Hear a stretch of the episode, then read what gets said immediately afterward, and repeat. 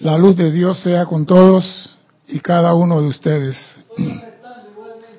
Mi nombre es César Landecho y vamos a con- continuar con nuestra serie Tu responsabilidad por el uso de la vida.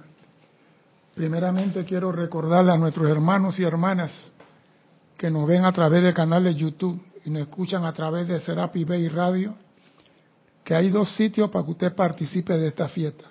Una por el chat de YouTube y la otra por Skype utilizando Serapi Bay Radio. Preguntas sobre el tema que estamos tratando. Si hay alguna pregunta fuera del tema, escriban a César arroba Serapis Bay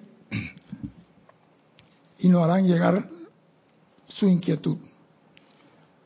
No hay pregunta tonta, pregunta tonta es la que no se hace. Y yo quisiera aprovechar a los que están aquí conectados ahora para hacerle una pregunta grupal. Y la pregunta es, ¿qué es lo más importante de lo importante de esta enseñanza? ¿Qué es lo más importante de lo importante de la enseñanza que impartimos los instructores aquí en Serapis Bay? Vamos a ver qué es lo más importante de lo importante. A ver si alguien agarra lo que dicen que me conocen, para ver si agarran el trompo este. ¿Qué es lo más importante de lo importante de esta enseñanza?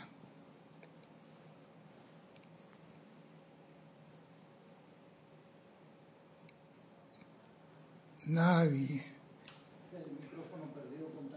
¿Cuál? ¿Este? Se está oyendo. Se está oyendo. Yo estoy oyendo por la radio. ¿No sé? Sí. Un, dos, tres, cuatro, cinco, cinco, cuatro, tres. Yo estoy oyendo. Sí. Sí, yo estoy escuchando. Nadie contesta nada todavía. Bien, vamos a continuar. Bueno. Lo más importante. Ah, bueno, dale pues. Dale pues. A ver, acá un par. Dice Leticia López de Dallas, Texas. Reconocer la presencia de Dios en cada uno de nosotros. Me gusta. Naila Escolero. Ponerlo en práctica. Ujú. Juan Marte Sarmiento dice. No, se está reportando. Reportando, reportando. María también reportando. Yari reportando. Diana Liz reportando, Olivia Magaña. Olivia dice, considero que lo más importante es aplicar la enseñanza. María Cetaro dice, no, reportando. Oscar Hernán Cuño dice, la enseñanza del yo soy es lo más importante. Bien. Didimo Santa María, para mí lo más importante es ganar mi ascensión. Entonces. La- bonito. Laura González dice, aprender a reconocer y aceptar la presencia en mí mismo. Diana Liz, la presencia yo soy. Noraliza Fernández, Nora, ah, reportando. Reportando. María Cetaro dice, lo más importante es reconocer, saber la existencia de la presencia yo soy. Janet Conde dice, aprender a conectarnos con nuestra presencia y con los maestros. Juan Mantes Sarmiento dice, la obediencia. Mirta Quintana dice, reverenciar a la vida. Yari Vega dice, lo más importante de la enseñanza es ponerla en práctica para lograr la maestría. Todo eso está correcto. Y todo eso lleva a una situación, a una sola cosa. Y la que yo quiero llevarle a ustedes es la enseñanza. Tú no puedes hacer contacto con tu presencia, reconocer a tu presencia, ser uno con tu presencia, si tú no expandes tu conciencia. La enseñanza, este es un mundo, un, un- un universo de conciencia. Tú tienes que expandir tu conciencia. Ahora, la pregunta que sigue es la más importante. ¿Cómo se expande la conciencia? Y se la voy a contestar porque el reloj no me da tiempo. La conciencia se expande en base a ensayo y error. Si usted va a cocinar y usted le echa mucha agua a la paila y le queda el arroz como si fuera sopa, ese error, si usted pone atención, aprende y en el futuro se puede convertir en un gran chef. ¿Por qué? Porque puso atención al error. Entonces, esta escuela está basado en props, Cristian, ¿no? Y los prox son pruebas para que tú tengas fallo o aciertes. Pero eso no es que el mundo se acaba. Nosotros aprendemos en base a ensayo y error. Todo comienza con fallos, errores. Todo. No es que, no, yo soy perfecto y puro desde que nací, no he cometido un error. Mentira. Por eso yo quiero decirle que no hay que pedir perdón cuando uno comete un error. Porque el perdón es la personalidad hablando. Lo importante del error es haber aprendido de ese error. ¿Qué es lo que hay de bueno en ese error? Y muchas personas que cometen error te llaman y dicen perdón, que mire que hice algo mal. A mí no me llame para decirme perdón. ¿Por qué? Porque al hecho de que tú me estás llamando a mí, me dice que ya tú expandiste tu conciencia y que reconociste que cometiste algo que no era debido. Y eso para mí es más importante, que tú reconozcas que tú has cometido algo indebido, pero no me pidas perdón a mí. Perdónate a ti misma. Porque hay personas que a pesar que se le hace la advertencia que están haciendo algo indebido, insisten en seguir haciéndolo. ¿A ¿Ah, Cristian? Insisten en seguir haciendo. Ejemplo, usted está comunicándose conmigo, la pregunta es conmigo. Si usted me hace la pregunta a mí, fulano le contesta. Si tú quieres contestar, arma tu grupo, compra tu equipo, a tu rap y nadie te va a decir nada. Pero mientras estás bajo este paraguas, la comunicación es conmigo. Así que, por favor, no se sientan mal si cometen un error, porque estamos en la escuela de ensayo y error. Y el error enseña. El error enseña. Pregunta a los grandes inventores cuánto tiempo le tomó a Edison lograr el bombillo eléctrico. 78 pruebas. Y lo logró cuando llegó el señor Nicolás Tesla. Si no es por Tesla, todavía estoy haciendo pruebas. Así que lo que comete en error, reconoce, aprende del error y sigue avanzando. Bien, vamos al tema. Se nos ha dicho que la unión hace la fuerza. Y es cierto, la unión hace la fuerza. También hemos escuchado, una golondrina no hace verano.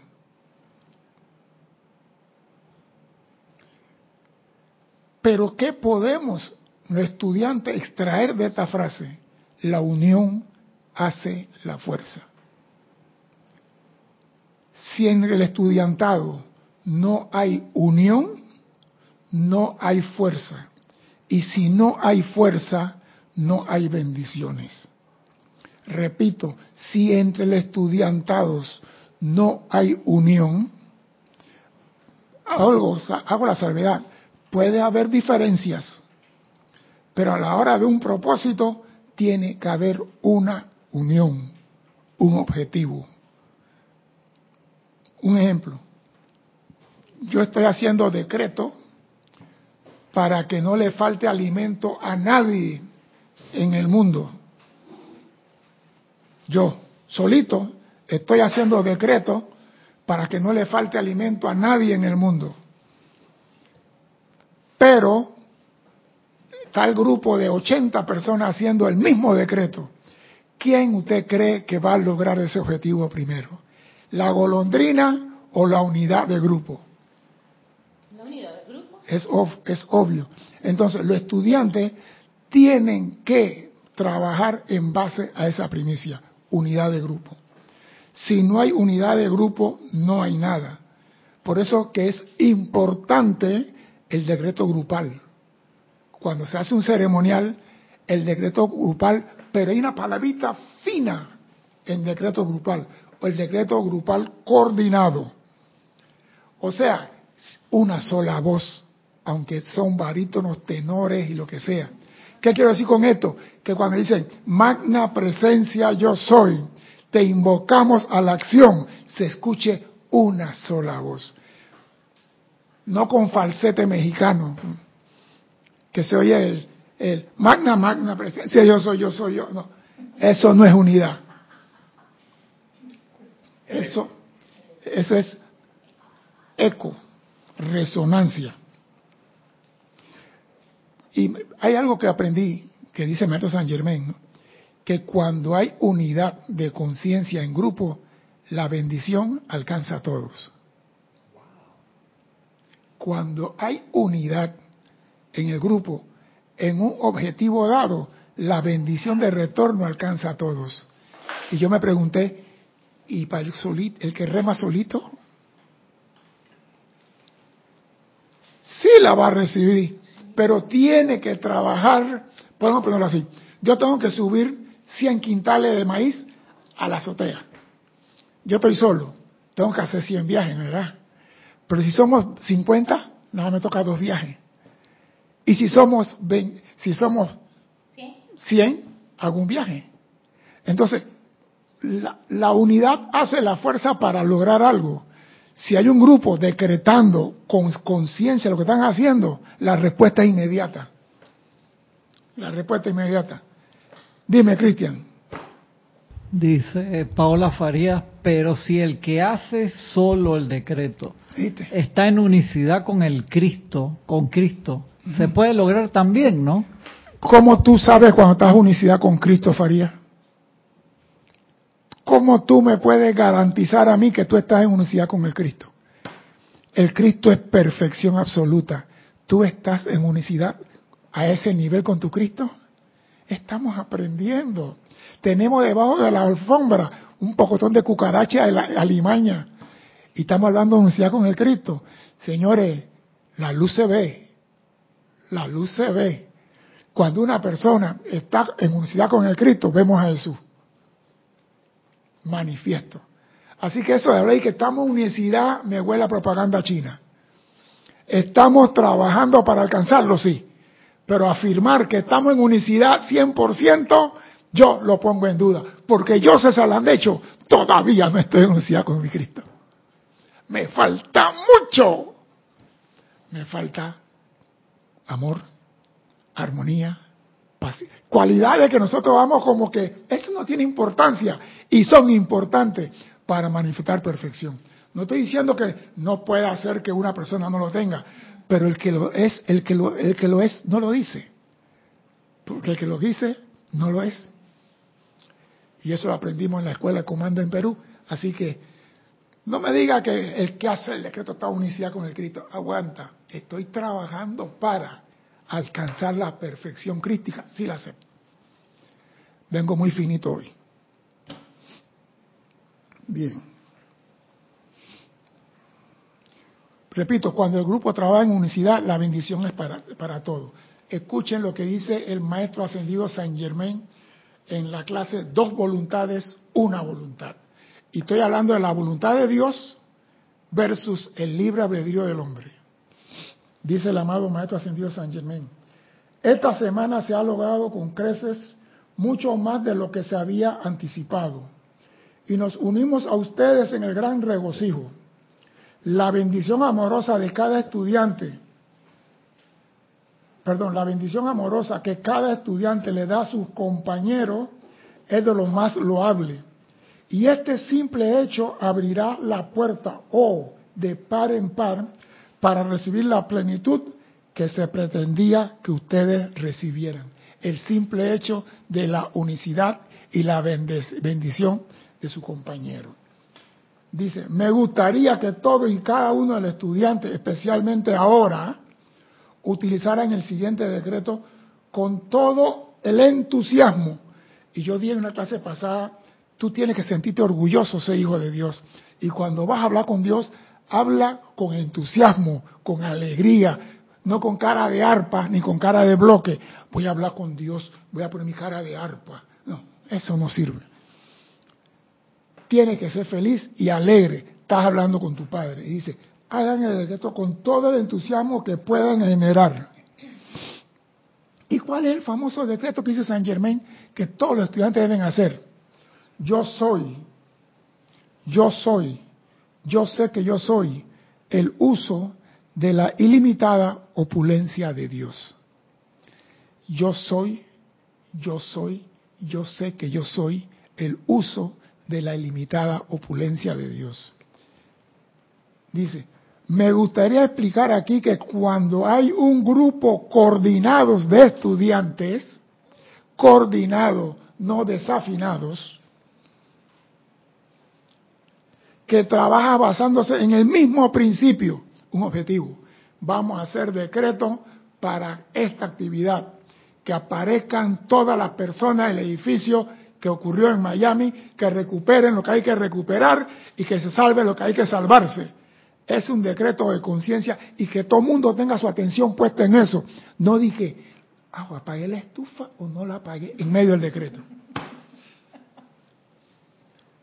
Mira, dice, en basados, basándose en un mismo principio y se utiliza este decreto, no solo llevarán a su propio mundo y uso esta gran opulencia, sino que bendecirán a su estudiante asociado con el mismo a causa de que la presencia yo soy en cada uno. Este es el magno poder de la acción cooperativa que todos debían utilizar. Cuando tú haces el decreto en grupo, con la conciencia para algo, la bendición del retorno beneficia a todos. Pero por ahí una pregunta, beneficia a todos que están unidos basándose en el mismo principio. Porque tú puedes estar en el ceremonial, pero puedes estar pensando en otra cosa y te perdiste la bendición. Lo mismo que una clase. El instructor está dando una instrucción, está dando una clase y tú estás chateando con el otro diciéndolo, en Netflix ayer dieron tal cosa, te perdiste la oportunidad. No es crítica, tú puedes seguir escribiendo lo que tú quieras, pero no vas a gozar de la bendición. Los estudiantes que mantienen una bendición armoniosa entre sí están en realidad sostenidos en el abrazo de la gran magna presencia yo soy. Y cuando reconocen la actitud o la actividad de la presencia, comandan la misma bendición y actividad para los otros estudiantes que para sí mismos. O sea que cuando tú como estudiante bendices a otro, tú estás en brazo de la presencia yo soy. Y la bendición que la presencia te da a ti, tú se la haces llegar. O sea que es un yo te apoyo, tú me apoyas. Este es como grupo de comando. Yo te cuido la espalda, tú me cuidas la espalda a mí. Por eso digo, tenemos diferencias, sí la hay. Diferencias de opiniones, sí la hay. Pero sí te digo algo, no te metas con un hermano de la enseñanza. Yo puedo tener mi diferencia con Cristian y lo mando donde el viento no da la vuelta. Pero si alguien viene, estoy hablando yo, cállate.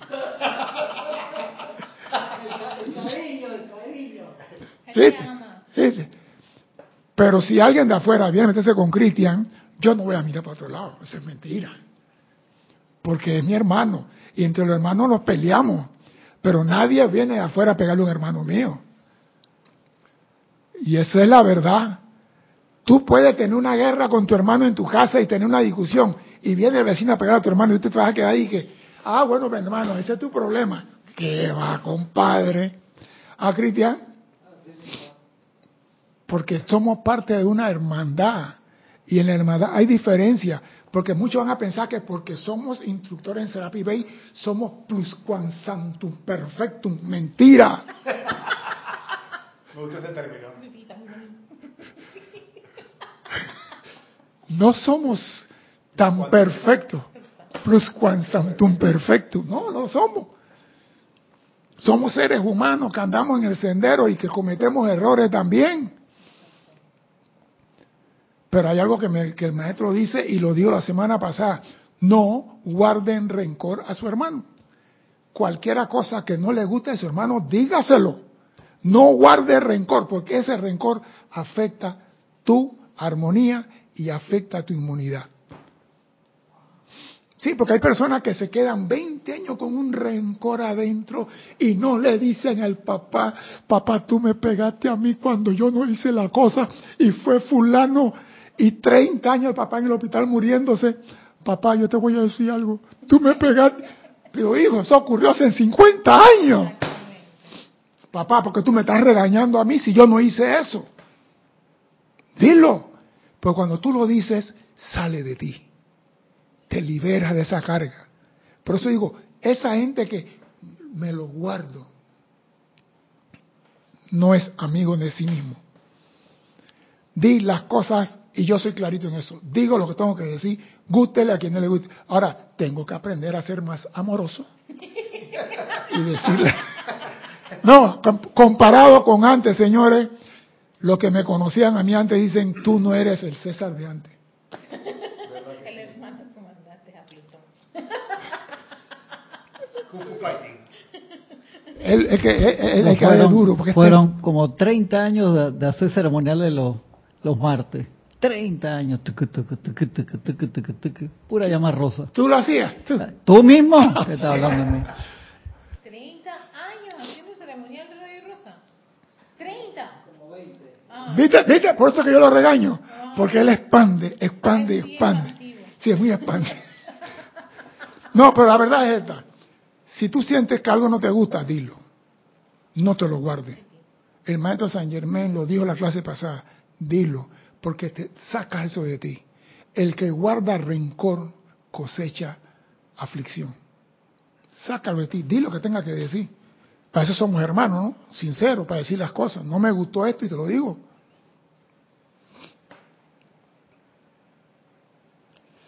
Esta, dice el maestro San Germain, es la actitud correcta que debe sostenerse y de mantenerse con sinceridad en el corazón de cada uno. Nadie que esté dentro de ese abrazo tendrá necesidad alguna. La actividad de ser uno con tu hermano, bendecir a tu hermano, estar pendiente a tu hermano, amar a tu hermano, trabajar en unicidad con tu hermano para un propósito, tú no tendrás necesidad alguna. Eso quiere decir que las puertas de par en par que se abre, yo soy la ilimitada opulencia de Dios. Entonces, si tú en tu mundo estás pasando por una situación de precariedad o de ausencia de, mírate por este lado. Eres uno con tu hermano, trabajas con tu hermano en grupo, hacen actividades grupales, porque el maestro dice actividad cooperativa, cooperación. Porque hay personas que les gusta trabajar solo. Y yo no te digo que tú no puedes subir 100 quintales a la azotea, pero no lo vas a hacer en media hora, lo haces como en dos meses. Porque si sube uno por día o dos por día, puede que lo haga en dos meses. Pero si hay grupo trabajando, se logra. ¿Por qué usted creen que los Elohim trabajan en grupo y no trabaja uno solo? ¿Usted cree que el Elohim no puede construir un planeta él solo? ¿Por qué trabajan en grupo? Dime, Cristian. Naila Escolero dice, inspiras muchos sentimientos, pero en el fondo eres un dulce. Ay, qué tiernito. ¿De quién está hablando? ¿De Alex? No. Contigo es. Voy a seguir en mi clase. Y te derritió. ¿Qué dijiste? Te derretiste. Eh, eh, aquí tengo hoy dos conspiradores. Yo lo quiero mucho. Son dos conspiradores. Esta es la actitud correcta que debe sostenerse y de mantenerse con sinceridad. No dije, me río contigo hipócritamente, de mantenerse con sinceridad en el corazón de cada uno. Nadie que esté dentro de este abrazo tendrá necesidad alguna. Pero todo estudiante que retenga algún sentimiento de desamor hacia otra persona se aislará de tener gran esplendor y bendición. Voy para atrás porque yo sé que eso cuando yo lo leí yo digo, maestro, usted es muy duro en esta. Voy para atrás. Voy a comenzar.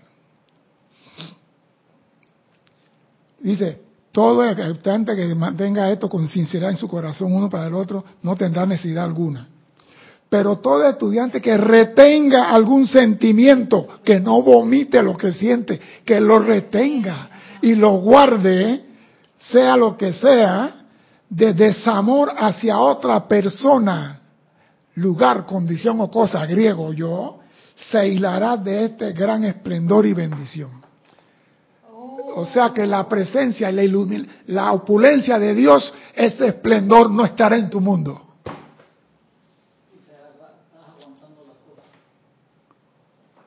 ¿Qué te pasó, Erika? ¿Te te quedaste espasmada? ¿Se te fue la risa? Oh. No, no, no, está bien, está bien, por eso que yo omito todo lo que me duele. Pero no, la vez pasada a mí me dolió algo que me hicieron y yo decía, lo decía, y yo dije, pero ¿por qué estás diciéndolo tanto? que Porque me dolió, me molestó. Y a veces yo siempre pensaba que uno tenía que aguantarse esas cosas No, no, no, adentro. no, no, no. Y ahora ahora con esta línea me estoy dando cuenta que, que realmente lo que estaba lo que estaba ocurriendo en mí, que sin tener esta, esta línea del maestro San Diego San Germain, era precisamente sacar lo que me había generado esa situación de, esta, de estas dos personas. Sí, pero mira, hay una cosa. Si yo digo algo que te ofende a ti, yo te tiro una piedra. Y tú eres, y tú tienes dos opciones. Botar la piedra o meterla en tu mochila y llevarla por toda tu vida. Ah, ah claro. Entonces, el truco aquí es, no metas piedra en tu mochila. Meta flores, meta rosa, meta orquídea, meta cosas constructivas. Nosotros, mira, yo le digo a una persona, usted está muy bella, gracias. Pero mañana le digo, usted está horrible, ¿qué tú crees que ella se va a acordar por el resto de la vida? Que le dijiste todo horrible. que le dije que estaba horrible. ¿Por qué no botó esa piedra y llevó la que la primera que le dije que era bella? Porque no le prestamos atención a las cosas bonitas. Nuestra atención está en las cosas horribles y esas son las piedras que metemos en nuestra mochila. Y el maestro dice, saca eso de tu corazón si quieres recibir el esplendor de la iluminación y la ilimitada opulencia de Dios. Saca esa piedra de tu mochila. Dime, Cristian. Acá, ahora te paso los hermanos Sí. que reportaron sintonía. Pero dice Rafaela Benet, a mí me dicen igual, he cambiado muchísimo, estaba con miedos y me liberé, gracias. Rosaura desde Panamá dice, cuando conocí a César personalmente, me dio mucho confort en una situación en que otra corriente de vida me rechazaba. Siempre le estaré agradecida igual, bendigo a los dos. Gracias. No me acuerdo de eso.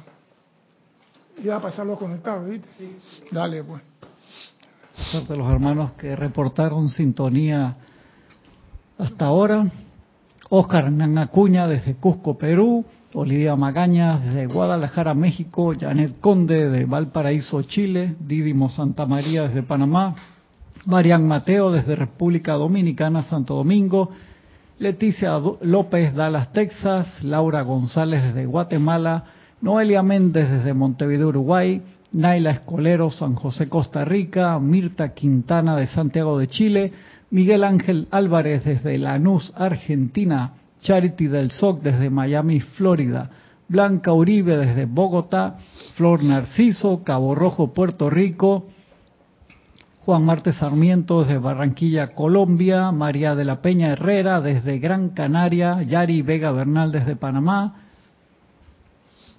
Estoy pasando los que hab- habían contestado otra cosa además de reportar sintonía. Nora Lisa Fernández de Panamá, María Cetaro desde... No me puso, no me acuerdo María. A ver, a ver, a ver, a ver. Maricruz Alonso desde Madrid, España. María Luisa desde Heidelberg, Alemania. Margarita Arroyo desde Ciudad de México. Valentina de la Vega Montero desde Coruña, Galicia, España. Paola Farías, Cancún, México. Rafaela Benet, no me puso de dónde. Denia Bravo desde Hope Mills, Carolina del Norte. Marian Herb desde Buenos Aires, Argentina. Emily Chamorro desde Murcia, España, saludos para todos. Raiza Blanco desde Maracay, Venezuela. Arraxa Sandino, Managua, Nicaragua. León Silva desde Guadalajara, México. Esos son los hermanos. Y Rosa Gracias, Arena, creo que es de aquí de Panamá. Rosaura López, de aquí de Panamá, ¿verdad? Creo. Rosaura es de aquí. Creo que sí, Sí. desde Panamá. Sí. Gracias a todos por su asistencia todos los martes a esta, a esta fiesta. Dice el amado Maestro Ascendido San Germain, consideremos ahora la piedra angular del simple entendimiento de la voluntad de Dios y el libre albedrío. Porque una cosa es la voluntad de Dios y otra es el libro albedrío. ¿Y el libro albedrío qué es? La voluntad del hombre. La voluntad de Dios es la opulencia de la buena voluntad. Oído, la voluntad de Dios es la opulencia de la buena voluntad. No dice la voluntad de Dios es la opulencia de toda cosa buena, de la buena voluntad. ¿Y la voluntad qué es? Sí, la pregunta es, ¿qué es voluntad? Es ese poder interno de hacer. La voluntad de caminar, la voluntad de pintarla. Yo tengo la voluntad de, vamos a ver quién es voluntario para cantar. Y Cristian levanta la mano. Sí, porque siempre hay uno que está dispuesto a. Entonces, la voluntad de Dios, Dios está dispuesto a que sus hijos tengan toda la buena voluntad que también ellos sean voluntarios, pero de la buena. Y dice, el derecho natal de todos los hijos de Dios es la buena voluntad. Cuando ustedes tienden la mano hacia la luz mediante el uso sincero de la magna presencia yo soy, les será imposible hacer otra cosa que invocar que se haga la voluntad de Dios. Cuando tú con libre albedrío levantas la mano, no te queda más remedio que invocar la voluntad de Dios. Por eso que el Maestro Jesús decía, ¿qué es lo que decía el Maestro Jesús cuando decía, hágase, mas no la mía? Amada presencia, hágase. O sea que siempre prevalece la voluntad de la presencia sobre el libre albedrío aquellos que creen que pueden poner su libro albedrío sobre la voluntad de Dios, no tendrán este esplendor ni esta bendición. Dime, Cristian. Raúl Nieblas de Baja California, la Ribera Baja California Sur de México también reportó y Arraxa dice bendiciones. Yo recuerdo que cuando conocí a César, yo pensaba que se llamaba Ángel porque solo así le decían hasta que lo vi con su faldita y sus alas en un video de un día en el tribunal, entendí el sobrenombre. Ese video tú lo tienes, Cristian, todavía. Ese video creo que apareció por ahí. Yo tengo uno. Y aunque Erika no quiera, yo lo, uno de estos días lo voy a poner en YouTube ahí. El que sale de primero, cuando uno entra a la página que está de primerito, que habla sobre el grupo, ahí lo voy a pegar. Yo gané 15 mil dólares por esa obra de teatro. ya. Ah. Eh. No te preocupes, Cristian. Lo importante es cuando ustedes tiendan la mano hacia la presencia de yo soy, no le queda otra que invocar la voluntad de Dios. ¿Y para qué le invocas? Para ti, para mí, para mí, para mí. La voluntad de Dios es para mí. Hmm. Por eso que a mí no me gusta, y soy sincero, yo veo, gracias Dios mío por el nuevo día de vida que me das. Me mandan todos los días como 40 memes de eso. Sí, me Cristian. Te siguen tirando flores. Acá Olivia Magaña dice, César es amoroso y dulce. Oh. Gracias, gracias. No, entendí lo que acabas de decir. Sí, porque cuando te mandan gracias Padre por este día de vida que me das. Gracias por este día de vida que me das. Este día de vida es en este plano. Yo estoy dando gracias porque estoy aquí en este plano. Y si despierto mañana en el otro plano, ¿qué, qué digo? Pero si yo digo gracias Padre por la vida, esa es aquí y es allá ya comprendo lo que es lo que pasa. Que me estoy aferrando al gracias a Dios porque me tienes aquí. Me estoy aferrando al día a día. Y para presencia no hay tiempo ni espacio. Ah, ya. Entonces, ¿por qué no digo gracias, amada presencia, por la vida? Porque si está aquí o estoy allá, sigo siendo yo, es la vida.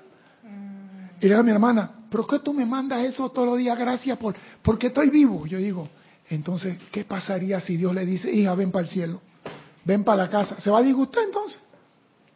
Mm. O sea que tenemos que, que ir más allá de lo que estamos viviendo, porque ahí ponemos entredicho la voluntad del Padre y mi voluntad. Porque yo estoy diciendo gracias porque estoy aquí. Y si el Padre dice, ven para la casa, ¿qué pasa? Yo no quería estar aquí. Da gracias por la vida y no diga el de hoy. Da gracias por la vida.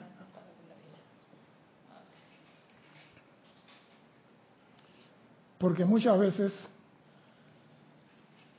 nosotros queremos imponer nuestra conciencia a la vida de otro, otro hermano. Queremos imponerlo. Y mira lo que dice el maestro aquí y me gusta. Cuando ustedes tienen la mano, dice, ¿no?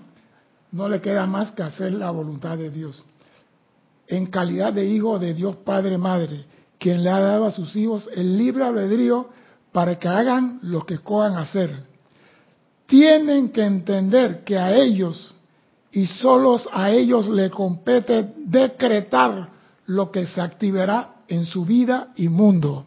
Solo a ti te compete. Y no solamente al estudiante, tu hijo tiene derecho a decretar lo que él quiere. Yo estaba viendo un programa donde la mamá decía a los hijos, yo te hice eso porque te amo. Yo te hice, y yo digo, no, pero yo estaba buscando lo mejor para ti. Y yo le pregunté en ese momento, lo mejor de la madre es lo mejor para el hijo. Lo que muchos padres piensan, yo quiero lo mejor para mi hijo, yo debo preguntarle a él qué es lo que él quiere. Yo quiero preguntarle qué es lo que tú quieres. Y si él quiere eso, yo tengo que apoyarlo en lo que él quiere. Pero no, yo no quiero que tú andes con esa porque yo quiero algo mejor para ti. ¿Y qué es lo que hace la hija? Andar con esa o ese. Julia Elena está contenta y su papá está friqueado, dice Rubén Blake en una canción. Ligia Elena está contenta y el papá está friqueado, porque el papá no quiero que ande con un trompetista. Yo quiero algo mejor para ti. No, tú no. Entonces, a ellos y solo a los hijos de Dios le compete decretar lo que se ha de manifestar en sus mundos. Tú no puedes meterte a decir a tu hijo, no quiero esto, por mucho hijo que sea. No, pero, espérate, creo que en este caso habla de decretar. Sí. Y puede que un padre o una madre esté de- haciendo el uso del, del decreto para imponer su deseo sobre su hijo o su hija. Sí, pero de todo modo el niño, el niño también decreta cuando dice yo quiero. Usa el Pero- nombre de Dios. Pero en ese caso, o sea, por, por ejemplo, si, ha- si hay un padre que está haciendo eso, César, eh, aquí el maestro te dice que eso, eso no es posible, entonces. No, te está diciendo, le será imposible hacer otra cosa cuando tú levantas la mano de Dios, como en calidad de hijo de Dios Padre Madre, quien le ha dado a los hijos libre albedrío para hacer lo que escojan hacer. O sea que hombres, mujeres y niños tienen libertad de escoger lo que escojan y le da la gana de hacer. Y solamente ellos tienen la autoridad para decretar lo que se va a manifestar en su vida. Ok, que si, por ejemplo, en el caso de un padre o una madre nuevamente, si está decretando para que sea su plan o su motivación lo que ocurra, eso no puede. No se puede. Porque ahí hay Estás un- violentando el libre albedrío de tu hijo. albedrío de tu hijo. exacto. Exacto, pero muchos padres decimos, es lo mejor, porque yo tengo experiencia, yo tengo 96 años y yo sé lo que es mejor para ella. Por favor. Wow, yo tengo el caso muy cercano de, de, de alguien que le dijo a esta persona, pero es que yo te parí, yo te traje al mundo. Y yo le he contestado, ¿y quién es mi padre? Eso fue violento cuando me lo dijeron. No, porque, mire, a veces tenemos que comparar cosas y analizar. Una vez le dijeron a Jesús cuando andaba por ahí jugando fútbol, le dijeron, allá afuera está tu madre y tus hermanos. ¿Y él qué contestó? ¿Qué contestó él? Mi madre, aquí, el grupo, aquí está mi familia, aquí está mi padre, aquí está mi madre, aquí están todos. Y ella lo parió. Ella también pudo decir, yo lo parí. Ah, y Jesús dijo, eh, aquí está mi familia, la humanidad. más allá de la persona. Por eso digo, aunque yo tenga a mi hijo y mi hijo me dice a mí, yo quiero hacer tal cosa, ok, yo no estoy de acuerdo con eso, pero te apoyo. ¿Por qué tú lo apoyas? Porque si él se cae y comete un error, él tiene un brazo donde él puede regresar. Y tú le vas a decir, hijo, ¿qué aprendiste de esto?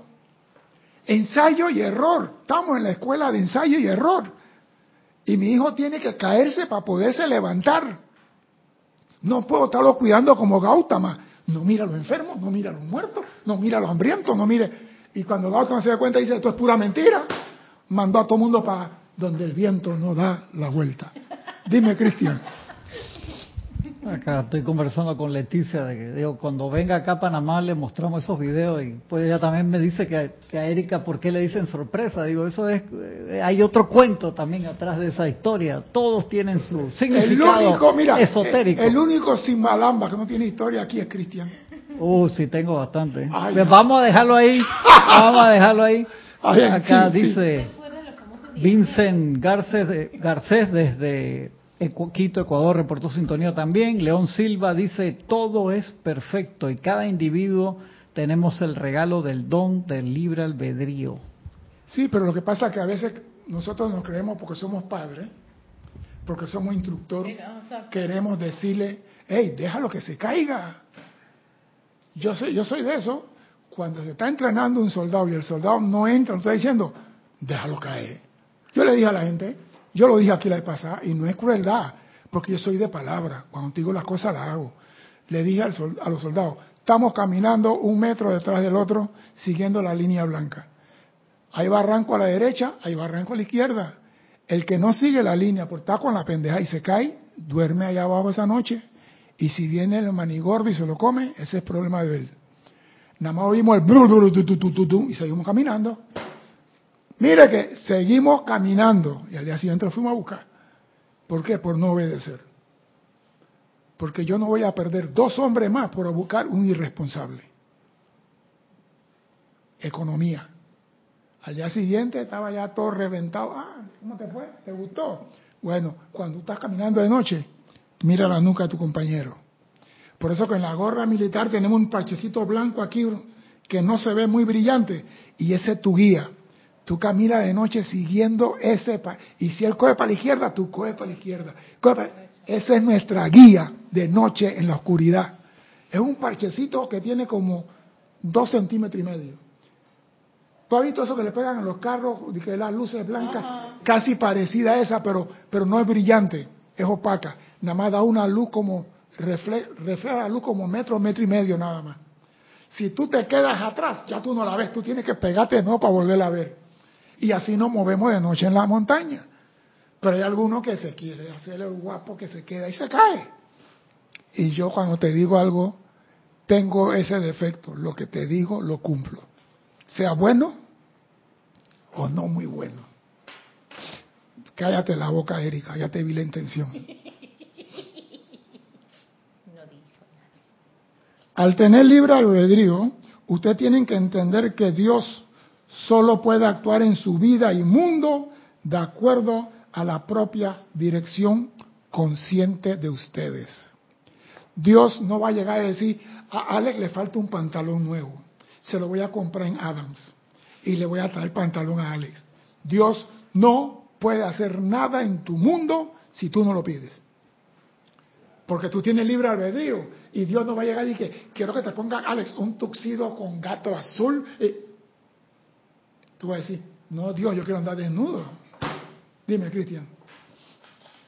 Acá que no- Noelia está levantando falsos testimonios. ¿Quién? Dice Noelia Méndez de, de Uruguay, dice, cuando yo estuve de peregrina en el 2012, todos se presentaban como cucos.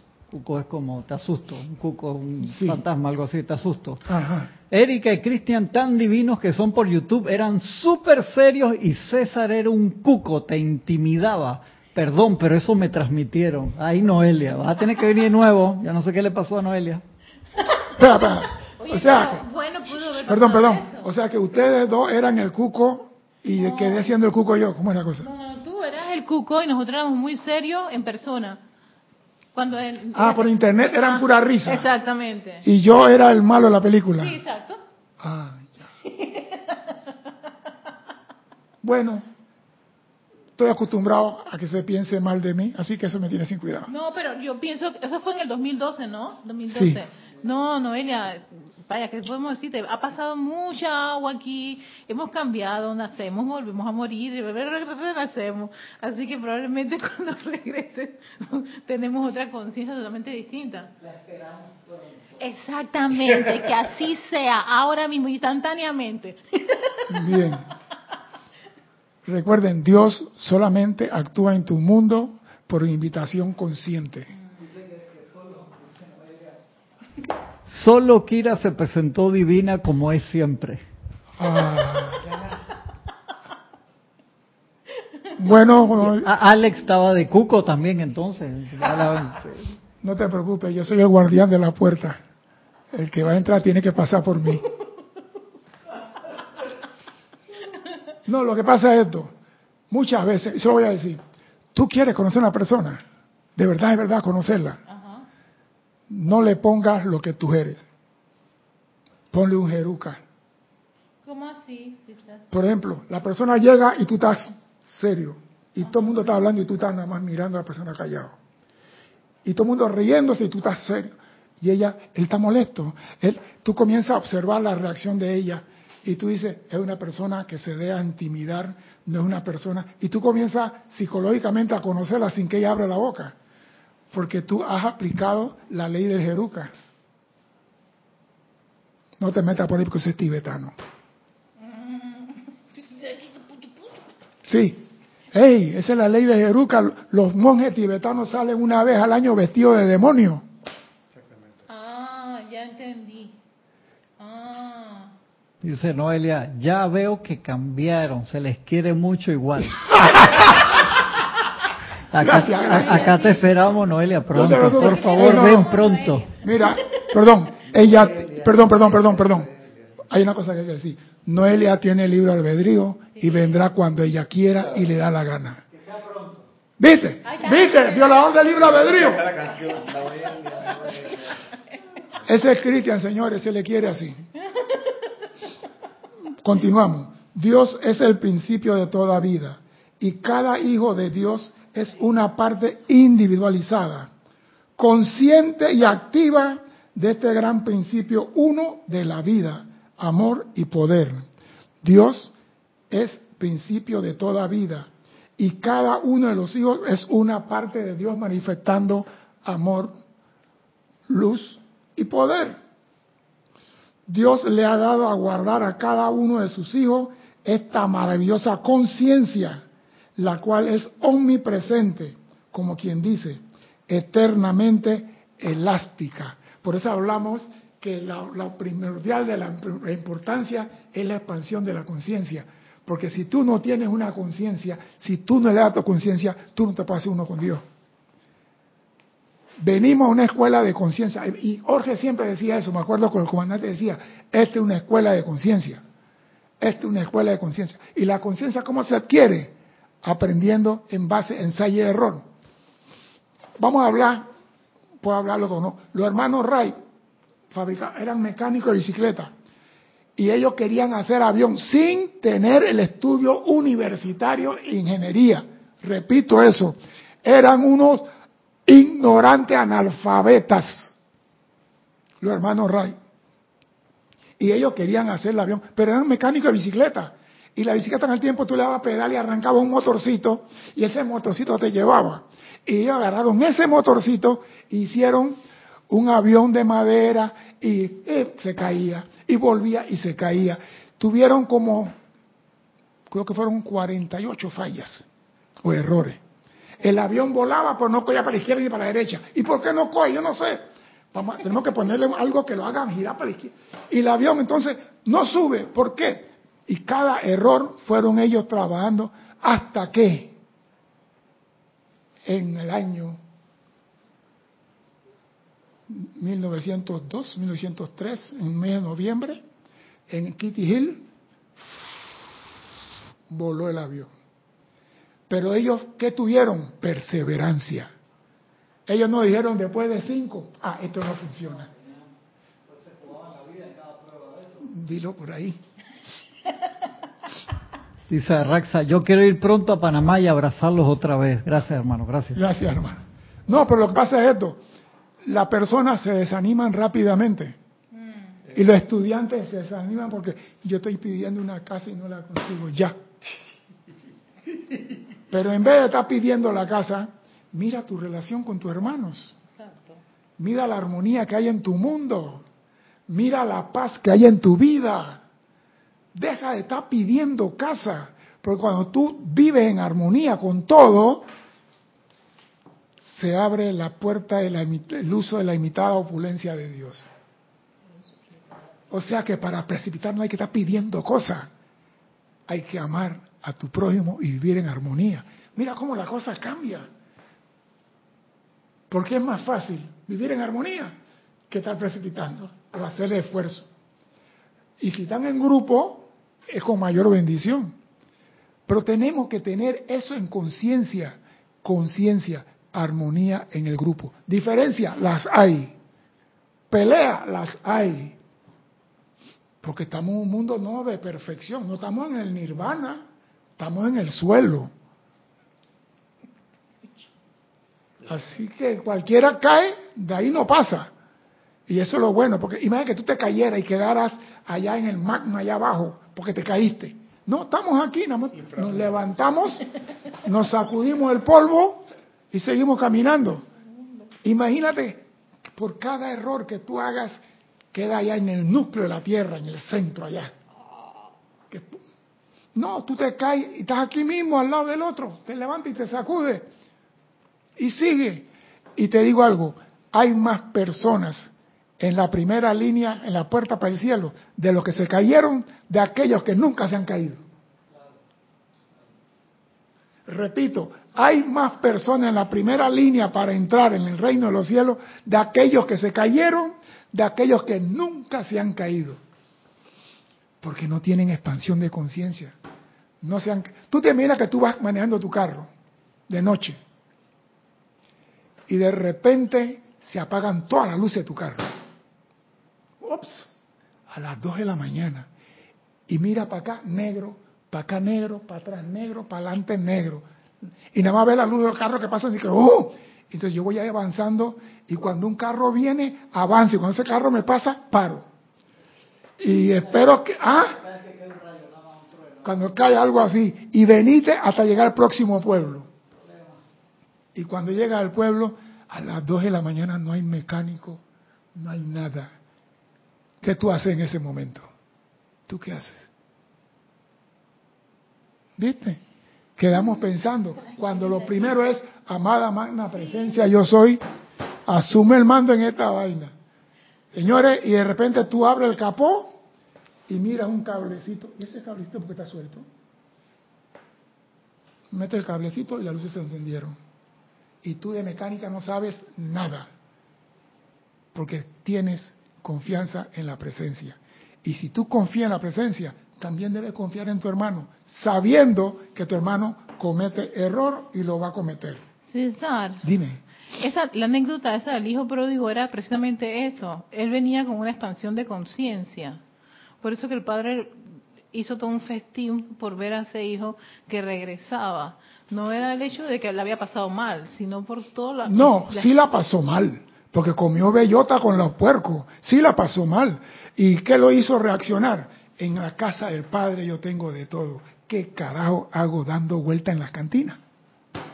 No, no, no, no, no. Pero esa, esa, cantina y comida de bellota ayudó, contribuye a que crezca su, su... Claro, todo, es que todo en este mundo contribuye a la expansión de tu conciencia. Exacto. Todo, lo bueno, lo malo, lo feo y lo ñato, eh, contribuye a tu expansión de conciencia. Sí, porque tú, tú ves una persona que por ahí y la persona se resbaló y se cayó. Y tú dices, él va con zapatilla y caminó sobre esos, esos mosaicos así medio liso. Yo voy a decir algo. Mi mamá se murió por una caída en Miami de esa forma en Miami, Atlanta, Miami, por mi hermana. Mi mamá, una mujer que iba con un bastón, estaban limpiando la acera y mi mamá se resbaló y se golpeó y cuando le dijeron, vamos a llamar a mi hermana dije, no, no, no, no ha pasado nada para que nosotros no nos diéramos cuenta. Y cuando mamá llegó aquí, César, me duele la cabeza, me duele la cabeza, me duele la cabeza, me duele, me duele. Lleva al hospital que la señora que ella se cayó. No, no se ha caído, no se ha caído. Porque si mi hermana hubiera tenido la conciencia clara y nos dice, hospital de una vez, verifica si esta mujer tiene ochenta y pico de años. Entonces, ¿qué aprendimos nosotros? Al menos yo, donde hay agua en el piso voy con zapatilla, no go, no pasar. O sea que tú puedes aprender. Y la Madre María, Madre de Jesús, nos dice, nosotros hemos pasado por cosas que le vamos a enseñar a ustedes para que ustedes no tengan que pasar por las mismas inquietudes. Y nosotros los instructores lo que hacemos es que le transmitimos al estudiante nuestras experiencias. No vengo aquí a decir y que yo he sido puro peace and love toda la vida. Eso es mentira. Para venir aquí a decirle mentira. Espérate, para venir aquí. No, yo estuve, estuvimos en Woodstock y tú también estuviste allá. Así que no venga con mentira. Estuvimos en calle Blueberry, calle Blueberry, en California, estuvimos allá. Cash. Así que no me venga que tú no estabas ahí, hipócrita. Yo, yo sí estuve ahí, pero yo no estaba en la fumadera de marihuana ni de esas cosas. Entonces, ¿cómo yo voy a hablar a usted de marihuana si no la conozco muy bien a fondo? ¿Cómo le voy a hablar de cocaína si no la conozco bien? Nada más lo estudio en la escuela que me dijeron, esto es lo que el perro persigue, esto es así, se le pone este líquido, se pone azul, esto es así. Pero señores, el que la prueba se contamina, es lo que nos decían que la prueba se contamina. Yo vengo aquí a decirle como yo soy, no aquí a pintarme de niño bonito, santo. Mentira. ¿Sabe por qué? Porque la mentira tarde o temprano florece. La mentira tú le dices chiquitita y mañana es un árbol secoya. Entonces, hay que decir las cosas como son. Yo no vengo aquí a decir mentira. Estricto, hasta el cien mil por ciento, no lo niego. Pero cuando te voy a dar la mano, te la doy. Cuando te voy a ayudar, te ayudo. Sin interés de alguno. Porque uno tiene que ser así.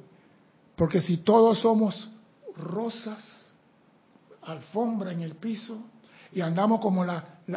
no, cuando estamos en Monchata, que los ángeles iban con la mano atrás y adelante, cuando vimos la obra de Jesús, que los ángeles iban con florchen blanco.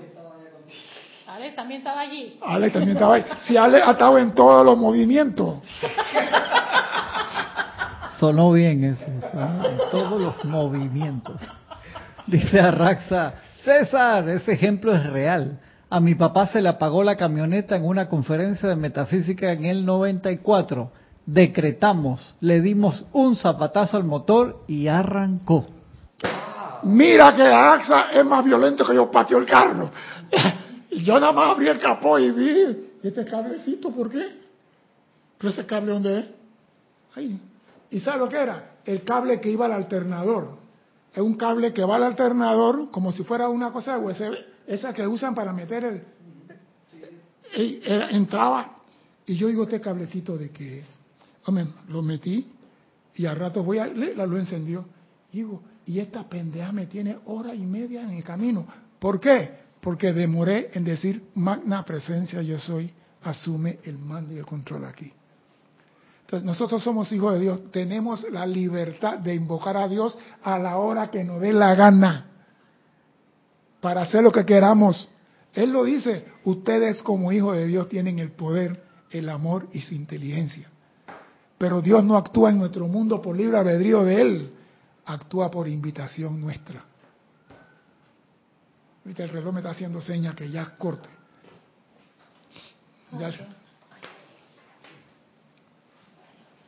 Voy a terminar con esta parte aquí que dice elástica.